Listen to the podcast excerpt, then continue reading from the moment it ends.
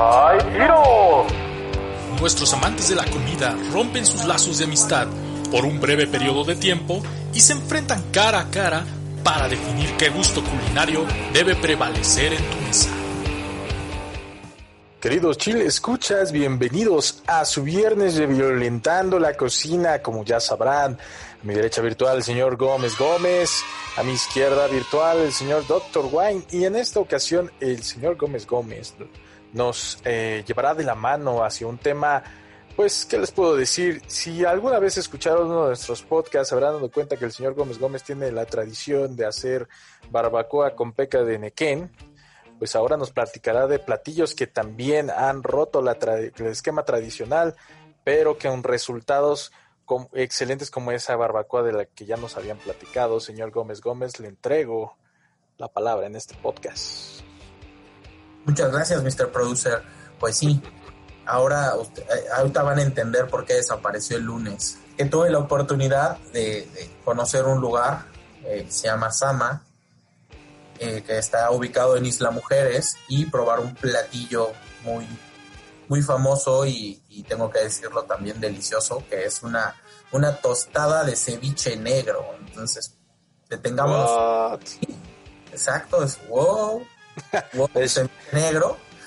O sea, he escuchado aguachiles, aguachiles verdes, o sea, por ejemplo, tal vez aguachile rojo, no sé.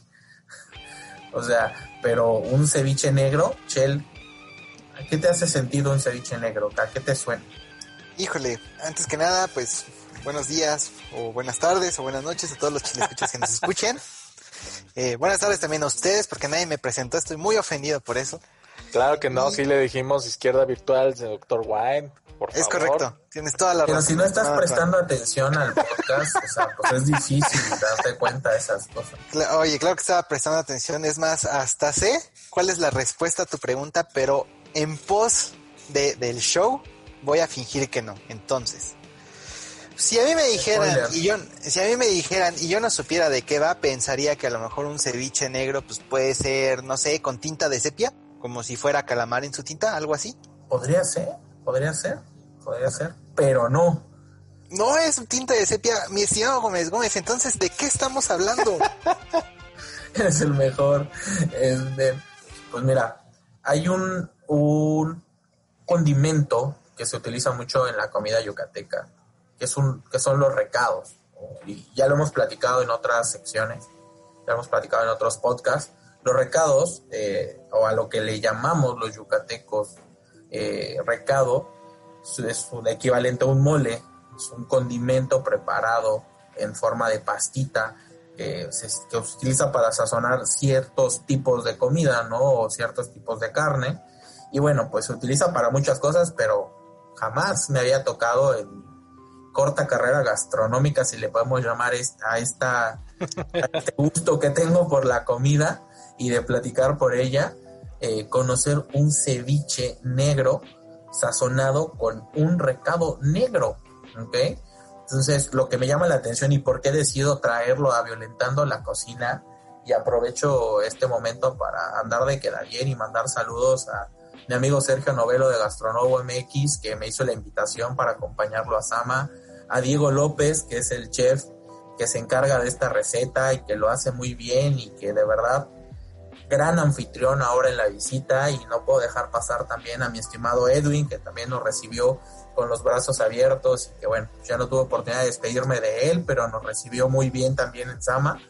Eh, conocer este platillo y desde el hecho de saber la composición, porque a lo mejor como Chell, que pues ya tenía más o menos por ahí el conocimiento de para dónde nos íbamos a mover, pero yo no en su momento, y yo también pensé, dije, igual y está hecho con tinta, ¿no? Con alguna especie de tinta, con alguna especie de colorante, pero, pues como sabrán, y si no, pues se enteran hoy, yo soy yucateco y sé que ese recado se utiliza pues, para todo menos para mariscos, ¿no? Entonces encontrarme ese platillo en, el menú y tener la oportunidad de, degustarlo, que fue algo exquisito. La verdad es que logra ese equilibrio. El hecho también del emplatado me encanta, que es una, se sirve, es una tostada, pero se sirve volteada, única y simple y sencillamente en pos de que de que nos humedezca la tostada y conservar esa textura. Eso también me pareció como el detalle fino del platillo, si no es que toda la composición como tal. Entonces yo pensaba, ¿en qué momento se vale, se permite romper estas tradiciones? Y el, platillo lo logra perfecto. Entonces, bueno, el platillo no tengo tema, es en qué punto logras discernir cuándo debo de innovar, de cambiar, de hacer algo diferente y cómo garantizas que tengas éxito, que las cosas salgan bien. Entonces, ese es el tema, platiquemos al respecto. ¿Qué opinas, mi estimado chef? Ah, mira lo que he abusado, ¿no? Ya me tiras una pregunta súper difícil al aire. Y, ¿Qué opinas, mi estimado Shell? Resuélvelo. Ahí te va el desmadre. No, pues la verdad no sé, está bien difícil tu pregunta. Eh, para todos los chicos. A ver, a ver, a ver, a ver. Aquí el único que estudió gastronomía eres tú. ¿Ok? Entonces, ponga en práctica todos esos años y resuélvalo. Aquí en la escaleta de eh, Invisible Shell dice 5 minutos de Doctor Wine. Eh, eh, híjole, ahorita que dijo pongan en práctica todos esos años de estudio, sentí que escuché a mi mamá, a quien le mando un saludo, por cierto. Yo también le este, mando un saludo, señora. Sé que usted es súper fan, es nuestra fan número uno. Es usted. Pues mira, tratando de resolver la pregunta, yo te diría que no hay una respuesta. O sea, creo que podríamos decir que si existen varias corrientes gastronómicas, cada corriente va a tener su respuesta de acuerdo a lo que plantea. ¿Ok? Y pues aquí yo te diría, dependiendo de a qué postura te apegues más o qué postura representes más como chef, o que vaya más acorde con tu estilo de vida y tus creencias, pues es la que vas a defender, ¿no? Si eres muy conservador en la cocina, pues la respuesta sería nunca, o sea, nunca rompes las tradiciones. Si eres completamente eh, anarquista, digamos, en la cocina, pues la respuesta va a ser siempre. Eso va a depender como muchísimo de, de qué tipo de cocina quieras hacer yo haría énfasis en todas las eh, pautas que hemos dictado nosotros al hablar de violentando la cocina. Si vamos a decir que es una preparación tradicional, hay que tratar de respetarlo. Si vamos a decir que vamos a innovar, pues a darle, ¿no? A darle con toda holgura y vamos a innovar lo mejor que podamos. Ahora, la otra pregunta que lanzaste, ¿cómo, cómo no morir en el Nintendo? Cómo tener éxito eh, en, el producto que estamos inventando. Pues la verdad, híjole, esa es una pregunta bien difícil que yo si la tuviera no estaría aquí platicando con ustedes, estaría dando conferencias a restauranteros porque es la llave del éxito. O sea... Qué bueno que no la tienes porque gracias a eso estás colaborando con nosotros. No, no, no, bueno, a lo que yo voy, o sea, lo decía en un sentido figurado, o sea, no creo que haya una respuesta concreta para eso lo que yo te podría como decir, tratando de ser objetivo y técnico, es que tú puedes combinar los sabores sin importar de dónde procedan y siempre que tengas un equilibrio en el, en el resultado final, pues seguramente el platillo va a estar mejor logrado que si simplemente echas todo a la caldera a ver qué sale, ¿no?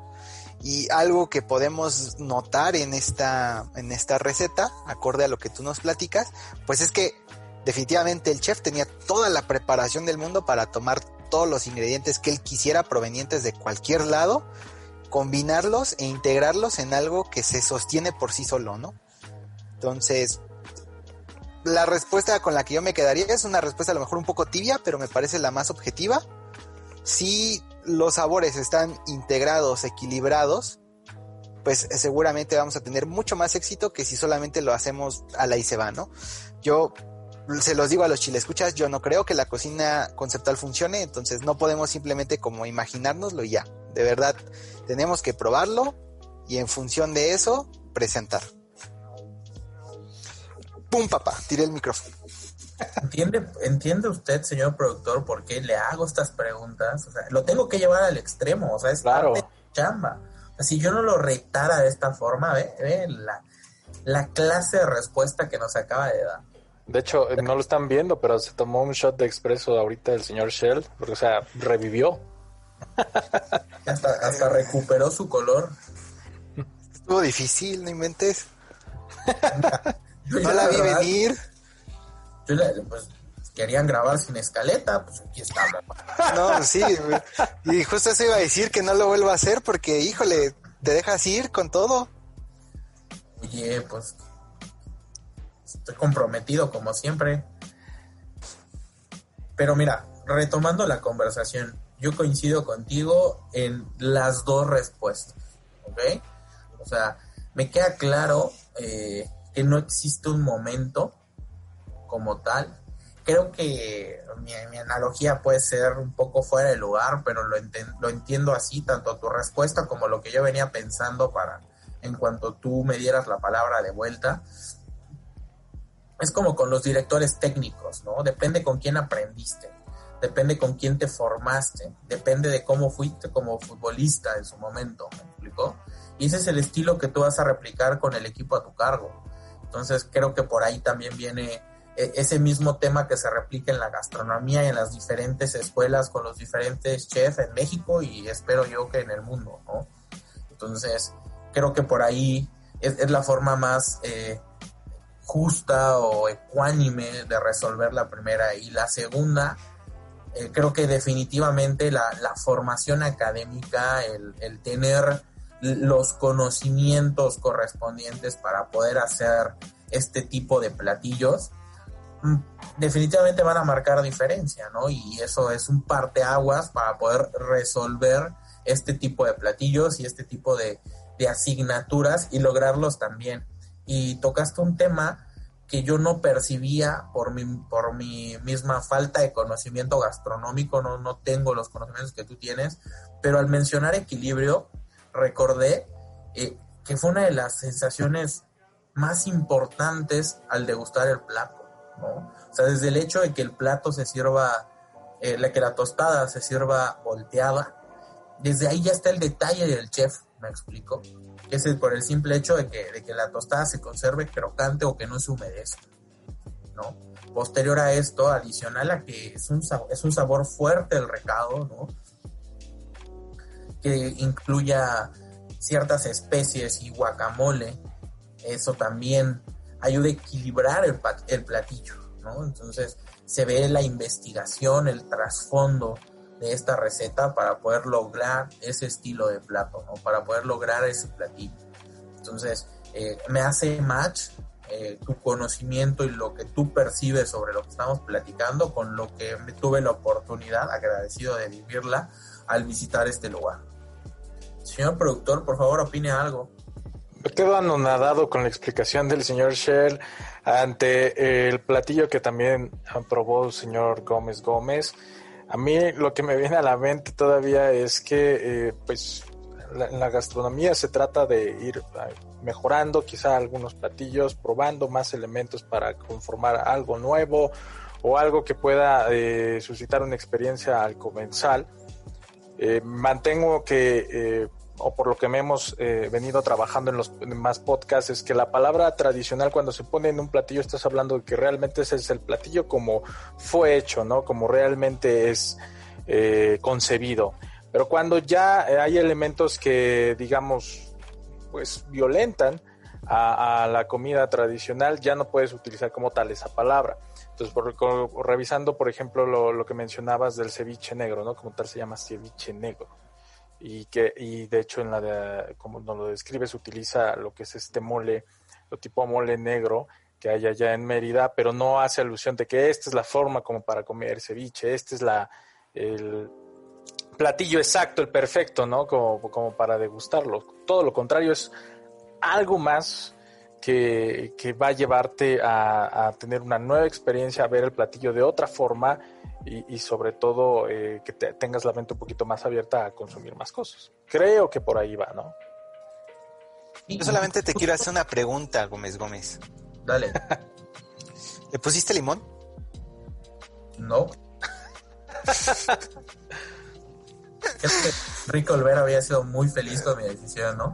Gran referencia del programa antepasado. no, no moverle nada al plato, o sea, no, no me atreví a moverle nada al plato, o sea, tenía que replicar la experiencia como la que alguien alguna vez me, me platicó, me instruyó un poquito con este tipo de situaciones, ¿no? De, de tratar de replicar la experiencia que el chef pretende con los platillos, ¿no? O sea, incluso el, el tal vez por eh, buscar a al host, al mesero, a la persona que te esté dando el servicio en ese momento y decirle, ¿cómo debo de comer este platillo? ¿no? O sea, sobre todo si es algo diferente. o sea, no estás preguntando cómo comer un corte de carne o cómo, o cómo rebanar un pescado, sino es un plato diferente, es un plato gourmet. Y, creo que, es, que también la sucesión de ingredientes en el plato, pues te va a dar una, una diferente experiencia en la boca. Lo que sí hice fue probar el ceviche, que bueno, ustedes ya tienen las fotografías en nuestro grupo de chile, mole y pozole. Eh, y yo les voy a compartir fotos del plato en nuestras redes sociales. Sí, sí probé por separado la tostada y probé por separado el ceviche y luego los incorporé. Y son experiencias completamente diferentes, ¿no? A pesar de que se ve la preparación hasta de la tostada, obviamente puedes palpar o sentir o degustar mejor el sazón del, recado negro eh, al, probar directamente el, pescado, el ceviche como preparado. Pero cuando lo montas en la tostada, la verdad es que, y por eso te decía, Chel, eh, me hace perfecto sentido lo que platicas, el tema del equilibrio y la explosión de las hierbas finas que tiene la, la tostada es muy importante y enriquece el sabor del ceviche. O sea, el ceviche por sí solo lo disfruté, pero ya montado en la tostada lo maximiza. La explosión de sabor en el paladar es importante.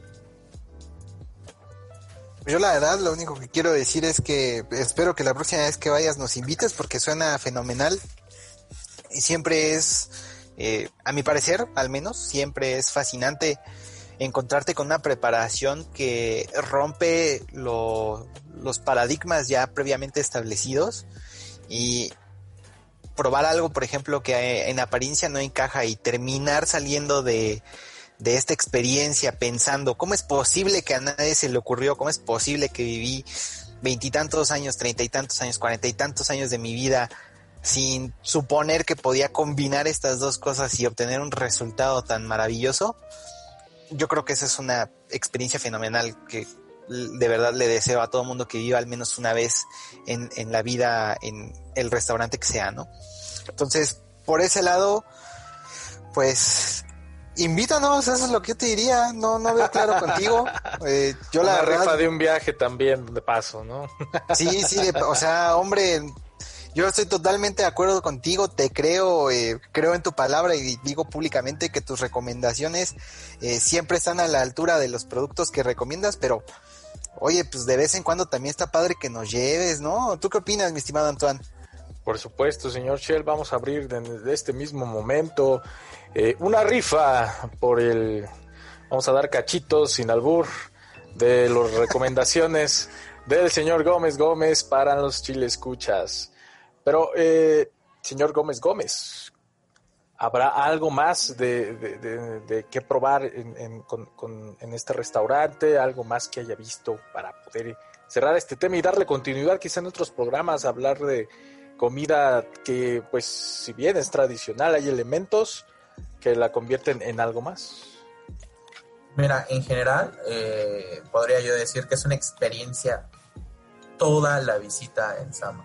Toda la visita, desde el tema del servicio, desde ponerte, poner tus dos piececitos en, en, el recibidor, esperar a que el host te asigne un lugar donde tú quieras estar, ya sea en la playa, en la palapa, en la zona de piscinas, donde tú gustes. El servicio, o sea, siempre atento, siempre pendiente, platillos saliendo en tiempo, en forma, con una estructura eh, visual muy importante. Creo que yo soy muy visual, lo reconozco, entonces las cosas que, voy a degustar de primera mano se tienen que ver bien, se me tiene que antojar y todos los platos que probé, que no me gustaría aunar en ninguno más, porque una, nos extendemos y dos, se les va a antojar y pues la verdad es que en este momento pues no hay forma de que yo se los haga llegar. Invitaciones siempre de mi parte, pero ustedes nunca dicen que sí. Entonces, pues por ahí vamos a aventarnos el comercial. Diego, Edwin, de Chile, Mole y Pozole, y ya no solo yo, sino Alan y Chell quieren visitar Sama, entonces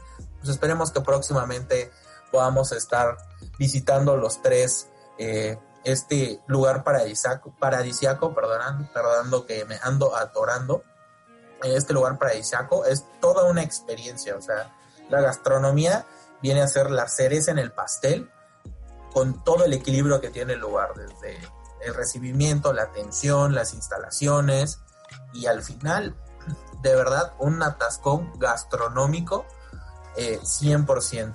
Mixología también, también tienen bebidas eh, muy, muy interesantes. Justo me tocó probar un gin de pitaya, podemos hablar de eso también, porque es algo que, que rompe estructuralmente eh, la mixología, utilizan una, una fruta que es tradicional también por aquí en, en, la península y la colocan con un gin y la sirven en una copa estilo, estilo vino, entonces pues hay, hay mucha tela de donde cortar, eh, ya les platicaremos y pues dejamos la, abierta la posibilidad de organizar un viaje netamente de investigación gastronómica a Sama.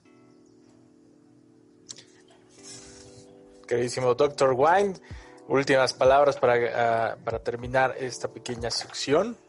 Pues mira, yo nada más quisiera eh, tirarle un pequeño juego a mi estimado eh, Gómez Gómez, ya que viviste una experiencia que te cambió, que te ha llevado a eh, descubrir que podemos preparar platillos con los ingredientes procedentes de, las, ahora sí que de las partes de la cocina más desconocidas que podemos tener, ¿qué otra cosa se te ocurriría? O sea, si no, no fuera recado negro, ¿con qué otra cosa harías un, ceviche? Así, ahorita que estás inspirado, que lo acabas de vivir apenas hace dos días. El abanico de posibilidades se vuelve muy amplio, ¿no? Yo soy fan de, del mole, del mole tradicional, del cafecito. No, no sé si tengo un nombre como tal, y no sé si lo vi que Shell, y una vez me, apoyo en tu vasto conocimiento gastronómico y tu formación académica. No sé si tengo un nombre en particular, pero yo diría, ¿por qué no?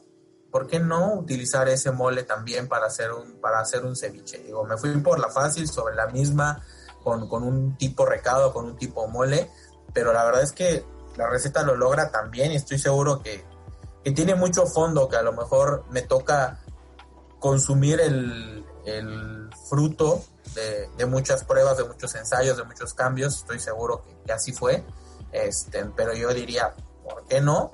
A lo mejor un molecito con ceviche.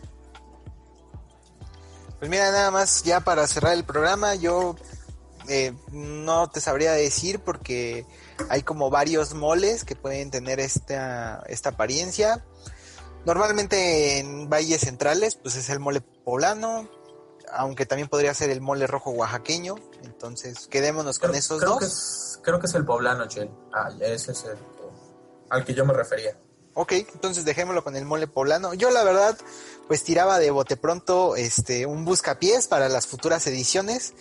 Yo sinceramente pensaría, no sé, en una tostadita que tenga nogada, sobre todo para ver si nuestros chilescuchas quieren una receta de nogada ahora que viene este que vienen fiestas patrias para dar el gatazo.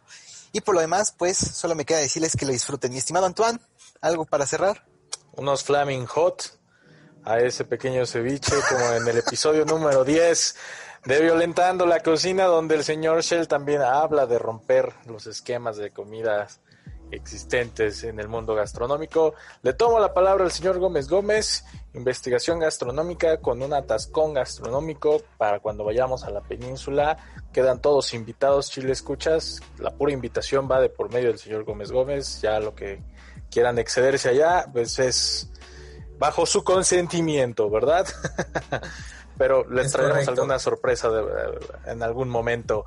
Muchísimas gracias por sus palabras, eh, Doctor Wine, señor Gómez Gómez. Nos pueden seguir en nuestras redes sociales, arroba de Chile Mole Pozole, ah, en Facebook, en Instagram. Eh, también recuerden que estamos los lunes con las recomendaciones, eh, miércoles de dar No se gatazo, dignan a recetas. O- y viernes de Violentando la Cocina y cuando desaparecen los lunes Violentando la Cocina ya saben que inclusive viene por una recomendación ahí entre líneas. Eh, a nuestros amigos Gastronovo, muchas gracias por su recomendación, por la comida que compartieron con el señor Gómez Gómez. Y bon appetit, Chile escuchas.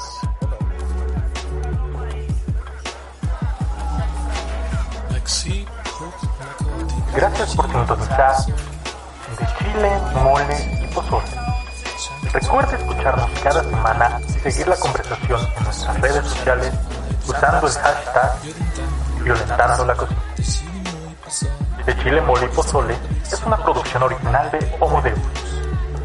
Diseño de audio y edición y dirección Alan Ock.